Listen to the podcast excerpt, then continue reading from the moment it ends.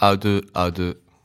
Un podcast créé par le média King Kong et le studio Ultra Vague. La question était terrible, et terrible. Bon, j'y étais préparé en plus, mais. euh, Ok, me présenter de la façon dont je, dont je le souhaite. Euh, bah, je m'appelle Manu Di Martino, euh, je suis liégeois, artiste entre guillemets multidisciplinaire. Euh, un des éléments clés, c'est que j'ai commencé à découvrir la danse à partir de 25 ans et à cette période-là, en même temps, je commence une carrière de chercheur en biologie moléculaire. Donc c'est vraiment une sorte de fracture, ou en tout cas de grand écart entre deux, domaines totalement différents. Et donc à partir de 25 ans jusqu'à mes 30 ans, euh, je suis entre les deux professions entre guillemets, même si au début la danse et l'art n'est pas une profession, mais je découvre le monde artistique entre 25 et 30, et à partir de 30 ans, euh, vive l'aventure des artistes.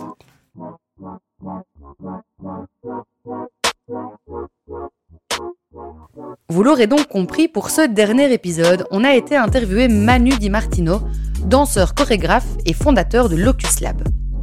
Au premier abord, quand on découvre le compte Insta de Manu, on est hypnotisé par cet artiste innovant qui lie le numérique à sa pratique artistique. Et de manière plutôt naturelle, on suppose que cet amour pour la danse, bah, il est né avec. Mais en y regardant de plus près, on se rend vite compte que Manu, avant d'offrir des spectacles, il était chercheur en biologie moléculaire à l'Université de Liège. Ouais, rien que ça. Et c'est justement ce grand écart entre l'art et les sciences qui lui permet aujourd'hui de créer des expériences hybrides, organiques et sensorielles. Vous écoutez Humble, le podcast de ces lieux qui n'étaient pas prédestinés à être là où ils sont aujourd'hui. Alors moi, j'avais pas spécialement un attrait pour la science, euh, mais je crois que j'avais un papa qui était quand même très très malin quand même et qui m'a mis un peu sur des rails. Donc moi, je me souviens qu'un des premiers cadeaux qu'il m'a offert, c'est la panoplie du parfait petit chimiste. Euh, je me souviens qu'il y avait un livre avec des, des pas des recettes mais des expériences il fallait suivre une chronologie. D'abord faire bouillir de l'eau puis enfin etc etc et, et moi j'ai pris le fascicule et je l'ai mis de côté. Et j'ai commencé à essayer de mélanger par moi-même des, des produits pour, euh, pour voir un peu ce que ça faisait. Donc euh, j'avais un peu tendance à sortir des codes très vite. Et donc, à partir de là, je pense que c'est aussi une ambiance familiale. Moi, je viens d'un milieu euh, vraiment à Liège, donc c'est tout le bassin métallurgique et euh, minier. Donc moi, je suis issu euh, d'une lignée d'anciens mineurs et de métallurgistes. Mais je pense que j'ai quand même baigné dans un milieu euh, où, on va dire, on aimait bien un petit peu chercher. Voilà. Et moi, je pense que depuis tout petit, j'aimais bien danser. Mais euh, je pense que, bah, en tant que garçon, en plus, oui, on pouvait un peu danser, mais c'était pas non plus quelque chose qui était habituel d'aller à la danse, par exemple. Moi, je suis quand même né euh, à une époque où euh, j'ai découvert, euh, quand j'avais 7-8 ans, les premiers danseurs de hip-hop.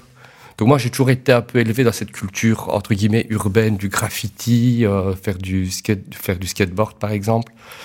Euh, les premiers danseurs qui faisaient le robot, qui faisaient du breakdance. Donc c'est toujours un, un univers qui m'a fort attiré, qui finalement a, a formé mon éducation, entre guillemets, culturelle, quoi, simplement et musicale. Et puis, euh, bah, j'ai toujours bien aimé, quoi. Moi, je sais bien qu'à 15-16 ans, j'allais voir des concours de danse un peu hip-hop à Bruxelles, mais j'étais un peu un fan, quoi. Et puis, j'essayais de faire des pas à la maison, mais ça n'a jamais été pour moi une...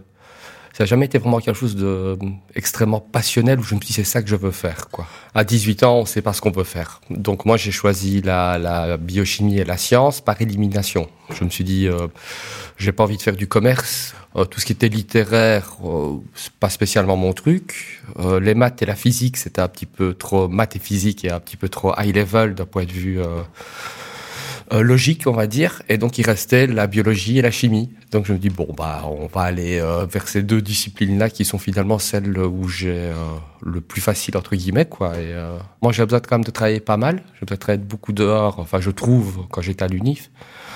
Euh, mais moi, j'ai perçu ça après avec les an- avec un peu de recul, comme si euh, bah, on m'avait mis euh, au service militaire pour le cerveau. Je pense que j'ai toujours eu euh, une forme d'hyperactivité. Et euh, finalement, bah, les mécanismes euh, biologiques, euh, le cycle de Krebs et euh, la structure de l'ADN et toutes ces mécaniques euh, du vivant, en fait, bah, pour moi, c'était un peu une, une sorte de grand Lego, même si c'était compliqué parfois d'emmagasiner énormément de matière. Euh, mais je pense que moi j'aimais bien un peu ce côté mécanique et, et comprendre à un moment donné qu'une mécanique peut produire un effet. Donc moi je m'y suis retrouvé totalement quoi. Et en fait, ce qui s'est passé quand j'ai eu fini mon année d'études, j'avais un an de mémoire et j'avais finalement énormément de temps. Donc d'un coup, il y a eu un genre de vide. Et, euh, et euh, j'ai eu besoin de me retrouver une passion. Et je, la danse un peu urbaine a toujours été un petit peu là sur le côté euh, depuis toujours. Je me suis dit, euh, bah tiens, la danse a toujours bien aimé. Et à l'époque, c'était mon amoureuse de l'époque, qui est la maman de ma fille, qui avait été suivre un cours de danse. Et je me dis, bah écoute, je m'ennuie, je vais venir t'accompagner, quoi. Et ça a été, mon doigt s'est pris dans un engrenage ce jour-là. Ça a été fulgurant.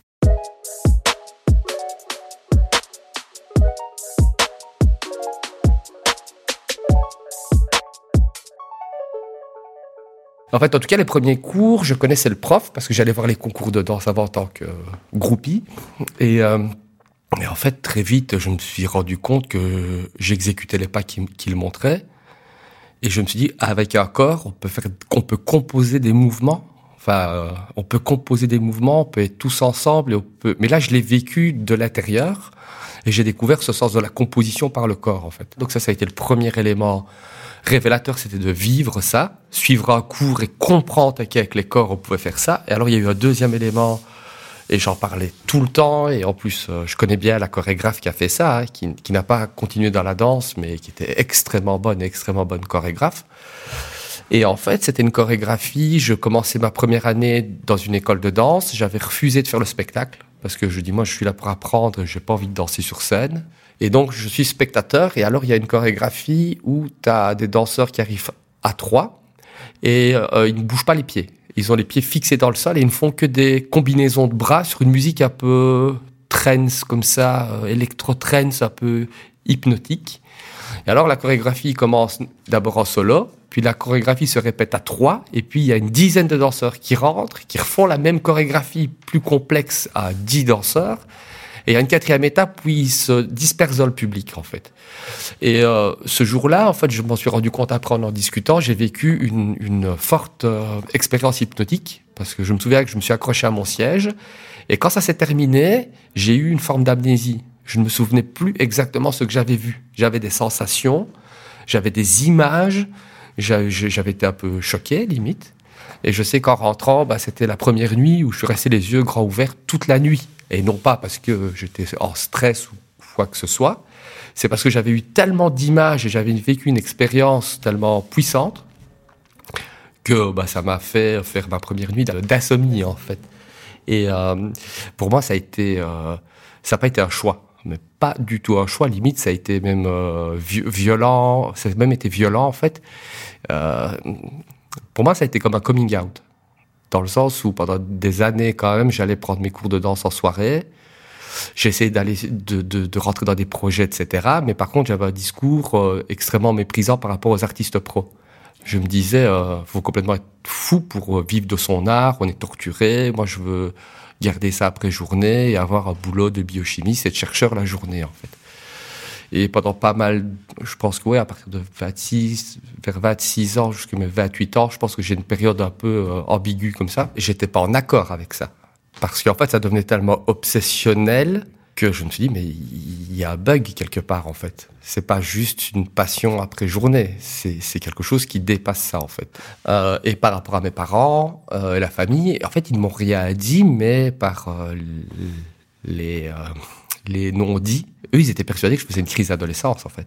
Ils se sont dit, non, il pète un plomb. Euh, enfin, il y a un truc qui va pas, en fait.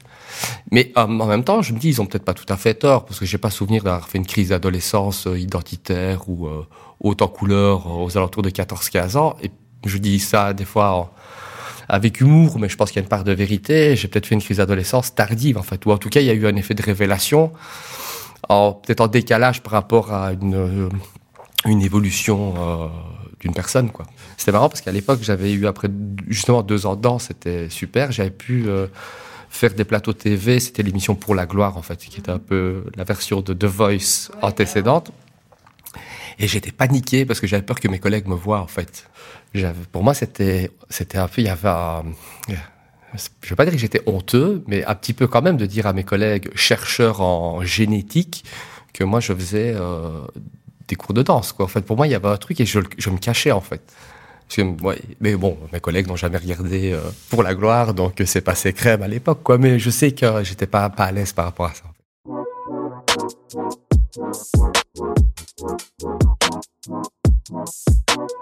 Même si j'adorais la danse urbaine, moi je comprenais pas pourquoi il existait des, ballets classiques, des shows de danse hip-hop et des pièces chorégraphiques contemporaine. Je j'arrivais pas à comprendre ce système de cloisonnement en fait. Moi je venais de la biochimie, je me dis je vais rentrer dans le milieu artistique où tout est décloisonné et en fait ça a été un peu euh, ça a été un peu frustrant au début parce que je me suis dit bah non en fait le milieu artistique est extrêmement cloisonné. Il n'y avait pas beaucoup d'hybridation entre les deux, même en termes de format.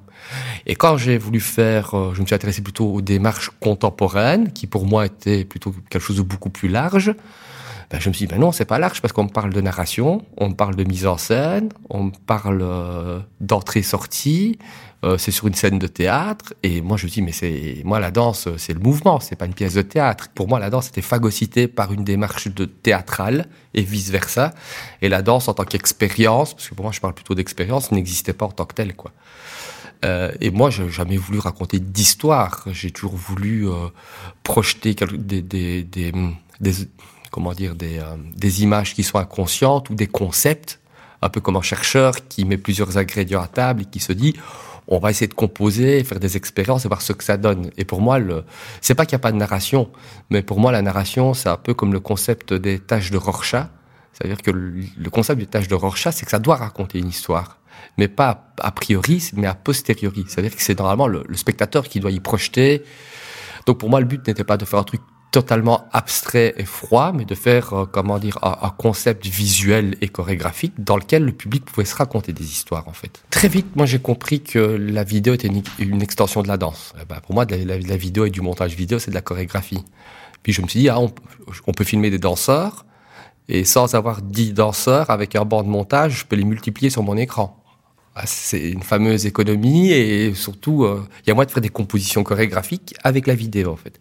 Donc moi, la vidéo, je l'ai utilisée très vite, ou je l'ai vu très vite comme un outil de, comme un outil chorégraphique en fait, euh, des simulations chorégraphiques en fait simplement. Donc je me suis jamais reconnu comme vidéaste, mais plutôt comme un chorégraphe qui utilise la vidéo pour en faire des compositions. Je vais dire que le premier projet, euh, on va dire vraiment visible et, reconnu comme pièce chorégraphique, c'est en 2010. Donc c'est le théâtre de Liège qui cherchait euh, une, pièce jeune, euh, une pièce d'un jeune chorégraphe liégeois. Et donc ils m'ont demandé. J'étais en train de travailler sur une création avec trois autres danseurs. Et ils me demandent si j'ai pas un truc de près pour pour euh, être programmé à Pays de Danse, en fait, en, tant que jeune chorégraphe. Et donc là, ce que j'ai fait, je me suis dit, bah, en fait, c'est très simple, je vais filmer, euh, on va dire, le, le, spectacle ou les chorégraphies en plan fixe. Et puis après, euh, je vais faire tout un travail de traitement vidéo. Et puis, en fait, je vais remettre le projecteur vidéo au même endroit que l'endroit où j'ai filmé. Et je vais reprojeter on va dire de façon euh, superposée parfaitement, bah, les danseurs sur les danseurs. Et c'était le seul poids lumineux, en fait, et le seul éclairage sur scène, en fait. Donc il y avait et la projection vidéo et la danse en même temps, en fait. Et euh, ça a pas trop mal marché, c'est assez cool, quoi.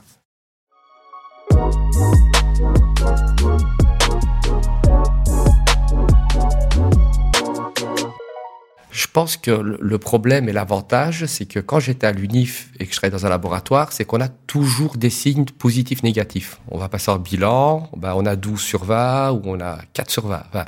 Donc on a toujours des signes vert rouge extrêmement objectifs. Donc c'est assez confortable pour avancer dans la vie d'avoir des signes vert rouge.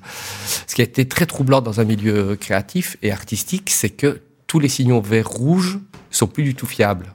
Parfois, on va, on va nous dire Ah, mais t'es, bon, viens donner cours, alors que t'es pas bon. Euh, parfois, on va dire ce que tu fais, euh, ça m'intéresse pas et c'est pas très waouh, alors que finalement c'est une idée incroyable. Et donc il n'y a pas de code. Donc ça, c'est vrai que c'est le côté euh, beaucoup plus nébulaire en fait dans le milieu, qui est d'un côté génial et d'un autre côté qui n'est pas très rassurant non plus quoi.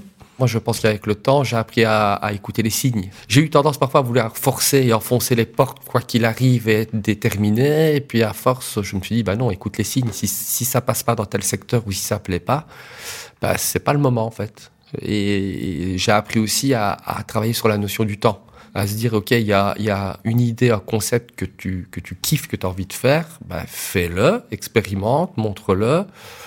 Et puis euh, peut-être que ça va prendre cinq ans pour le faire en fait. Donc voilà, et c'est le cas. En général, c'est euh, là j'ai un projet qui vient d'être. Euh, j'ai une commande de l'Opéra de Liège, c'est le projet Ocus Pendulum. Et, et ce projet-là, je pense que j'ai commencé à jouer avec des lampes de poche en 2011 pour faire de la photographie. En 2018, je me suis dit, je vais peut-être essayer de faire une vidéo avec. Et puis, c'est le MUDAM, Musée d'art contemporain du Luxembourg, pour la nuit des musées, qui me qui me passe une commande. Je dis, je vais tester ce, cette dynamique-là qui marche pas trop mal. Puis il y a le Covid qui arrive. Et euh, là, on est en 2023 et entre guillemets, bah, le projet, il commence à démarrer maintenant avec une commande de l'Opéra de Liège. Avec, euh, j'ai participé à la nuit des musées qui était la Biennale de la danse à Mons et ça a super bien marché. Donc finalement, bah, projet où j'ai commencé à jouer avec des lampes de poche en 2011, où j'ai fait un premier test de performance en 2018 bah, finalement, c'est maintenant en 2023 où le truc, euh, il se passe relativement bien, il plaît, et je sais qu'il va avoir de l'avenir, en fait. C'est-à-dire qu'il a fallu 12 ans, finalement, euh, alors que... Mais je pense que ça a marché parce que euh, c'est le conseil que je donnerais s'il y a des, des, personnes qui écoutent, qui, qui se demandent, tiens, on est dans un milieu artistique, créatif ou même d'innovation. Moi, je dirais, soyez très, très, très attentifs aux, aux signes quand je dis au signe, c'est euh, ne serait-ce que le regard euh, interpellé de quelqu'un, un conseil que parfois on n'entend pas, une critique. Euh, je pense qu'il faut avoir une bonne balance entre être très déterminé, mais d'un autre côté, être aussi extrêmement attentif à tous les signes qui peuvent se passer autour.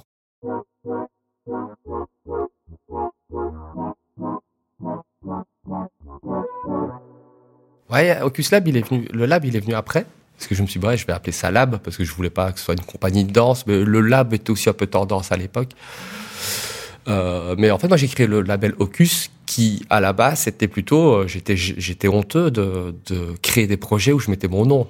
Maintenant, voilà, maintenant, à force sur mes, sur mes vidéos, je vais mettre Manu Di Martino parce que je, parce que je vois bien que c'est comme ça que ça se fait et que surtout, bah, le public ou les gens ont envie de savoir, mais c'est quoi Ocus Lab, qu'est-ce qu'il y a derrière et qu'est-ce qu'il fait, c'est qui la personne. Donc je, le place parce que c'est pertinent. En fait, moi au début, moi j'ai créé Ocus pour euh, pour me cacher en fait. Hein. C'était une façade. J'ai deux projets pour le moment. J'ai une commande de l'Opéra de Liège, c'est le projet Ocus Pendulum, donc c'est euh, un projet de performance où c'est moi qui suis sur scène. Euh, avec des lampes de poche et de la projection vidéo. Là, c'est un projet solo que je gère de A à Z, de la chorégraphie à la performance, à la vidéo. Et euh, pour l'instant, justement, je suis en train de travailler sur une version à plusieurs danseurs. Et justement, l'Opéra de Liège, c'était pour les Journées du patrimoine que cette commande-là est arrivée. J'ai pu commencer à faire un premier test avec euh, cinq danseurs, en fait. Et là, moi, je ne danse pas, je suis à l'extérieur. Donc voilà, ça c'est pour le premier projet. Le deuxième projet, c'est un projet 3D virtuel.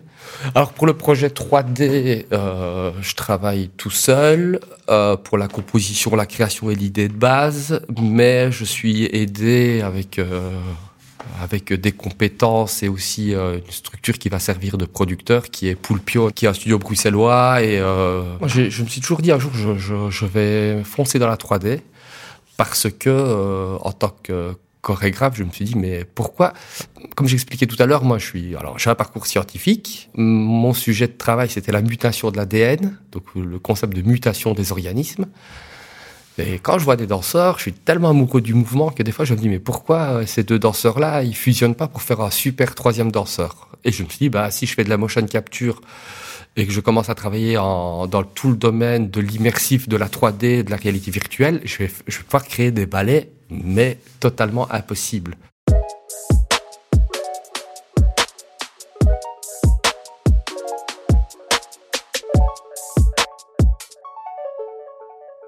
Moi, j'ai mis du temps quand même à comprendre que finalement, j'avais quand même une démarche de chercheur en biochimie, mais dans le milieu, euh, dans le milieu artistique, et j'ai mis, mis beaucoup de temps. Et, alors, c'est tester, et c'est surtout partir, je pense, sur des ingrédients de base. Euh, j'ai un, de mes projets qui est euh, plutôt, je vais pas dire art plastique, mais euh, c'est un écran, j'appelle ça un écran décomposé. Donc en fait, j'ai accroché des feuilles de papier A4 sur des fils de nylon. Mais dans ma conception, ce nuage de papier-là, c'était une, une euh, un élément scénographique sur lequel j'allais projeter de la vidéo, mais dans lequel le danseur pouvait rentrer également. C'est-à-dire que quand j'ai conçu le nuage de papier, je me suis dit, je voudrais trouver un, un élément dans lequel et la vidéo et le danseur peuvent interagir physiquement. Et je me dis, bah, je vais faire un nuage de papier, par exemple. Moi, j'associe souvent, euh, pour moi, la, la, la, création, euh, la création sens large comme, comme la cuisine. Hein. C'est comment il y a une fameuse émission sur Netflix, Chief Table. En fait, c'est une émission où il y a des allez, chefs étoilés, mais assez atypiques et décalés, en fait, mais de très bon niveau. Et dans ça, c'est ma source d'inspiration c'est la cuisine. Parce que bah, eux, en fait, ce qu'ils font, oui, ils ont une idée, mais ils ont une idée, mais ils n'ont pas tout le plat en tête. Ils vont peut-être travailler sur base d'ingrédients. Ils vont dire voilà, moi je veux associer tel ingrédient avec tel ingrédient. Donc moi en général, j'ai pas spécialement euh, une idée extrêmement claire au début. J'ai plutôt une intuition qui me dit si tu mélanges du papier aluminium avec une lampe de poche, une table Ikea et des, et des lampes de poche dans la table Ikea, tu vas peut-être créer un truc super. J'ai une de mes photos comme ça que j'ai fait en 2011 et j'ai joué avec des lampes de poche en longue pause et ça fait un genre d'explosion d'un building en fait.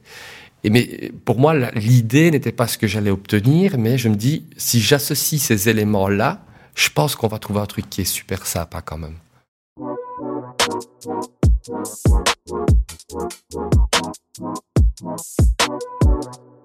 C'est un pote euh, danseur euh, à Bruxelles qui me dit Mais Manu, on est contaminé par la plus belle des maladies. Voilà, c'est un peu sa formule par rapport à l'art et à la danse et à cette obsession-là. Donc moi, je suis pas fier d'avoir passé le cap. C'est, euh, j'ai pas eu le choix, quoi. C'est m'est tombé dessus. Donc non. Par contre, si je dois tirer en tout cas une certaine fierté, c'est de d'avoir été résistant et d'avoir été malgré les, les, grandes périodes de doute et les difficultés qui peuvent arriver c'est d'avoir été persévérant et euh, d'avoir chaque fois un peu euh, remis à pied à l'étrier, repartir sur une nouvelle dynamique en fait, et accepter ce système de vie qui est très up and down en fait. Automatiquement, je partais dans des phases un peu de dispersion. Par exemple, euh, mon premier projet était en 2010 avec de la vidéo. En 2011, je ne le diffuse pas, je me mets à faire de la photographie en longue pause, mais qui est quand même un projet chorégraphique. Et donc, je me rends compte que je pars un peu dans tous les sens arrivé à certains milieux, à niveau, quand on fait le bilan, on se dit, bah, c'est la catastrophe parce que rien n'est abouti et tout est parti dans tous les sens. Mais par exemple, allez, trois, quatre ans plus tard, je me suis rendu compte qu'en fait, cette phase de dispersion-là, en travaillant dessus, en fait, on repasse par une phase de condensation. Donc, on arrive à associer tous ces éléments-là et je pense que c'est le propre de la créativité, d'avoir des phases de dispersion qui peuvent, être parfois troublantes, excitantes, mais aussi douloureuses. Et euh, on découvre plein de nouvelles choses, mais finalement, on n'en fait rien de très concret. Et puis, je pense que l'étape d'après, c'est de recondenser tout ça. Et je pense que tout, mon parcours créatif est comme ça. C'est des phases de dispersion, des phases de recentralisation, on va dire, des, des idées et des techniques également, en fait je pense que j'arrive peut-être à, une certaine maturité en termes de d'hybridation, mais surtout j'arrive à la bonne époque.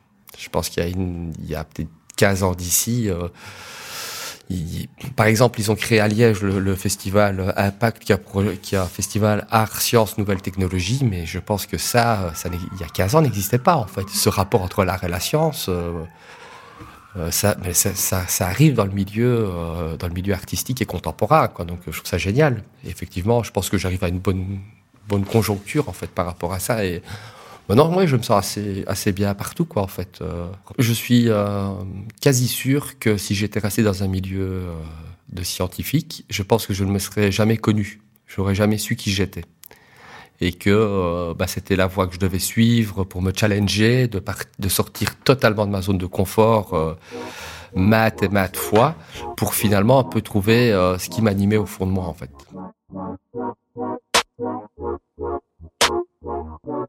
Vous avez écouté Humble, épisode numéro 4, rencontre avec Manu Di Martino.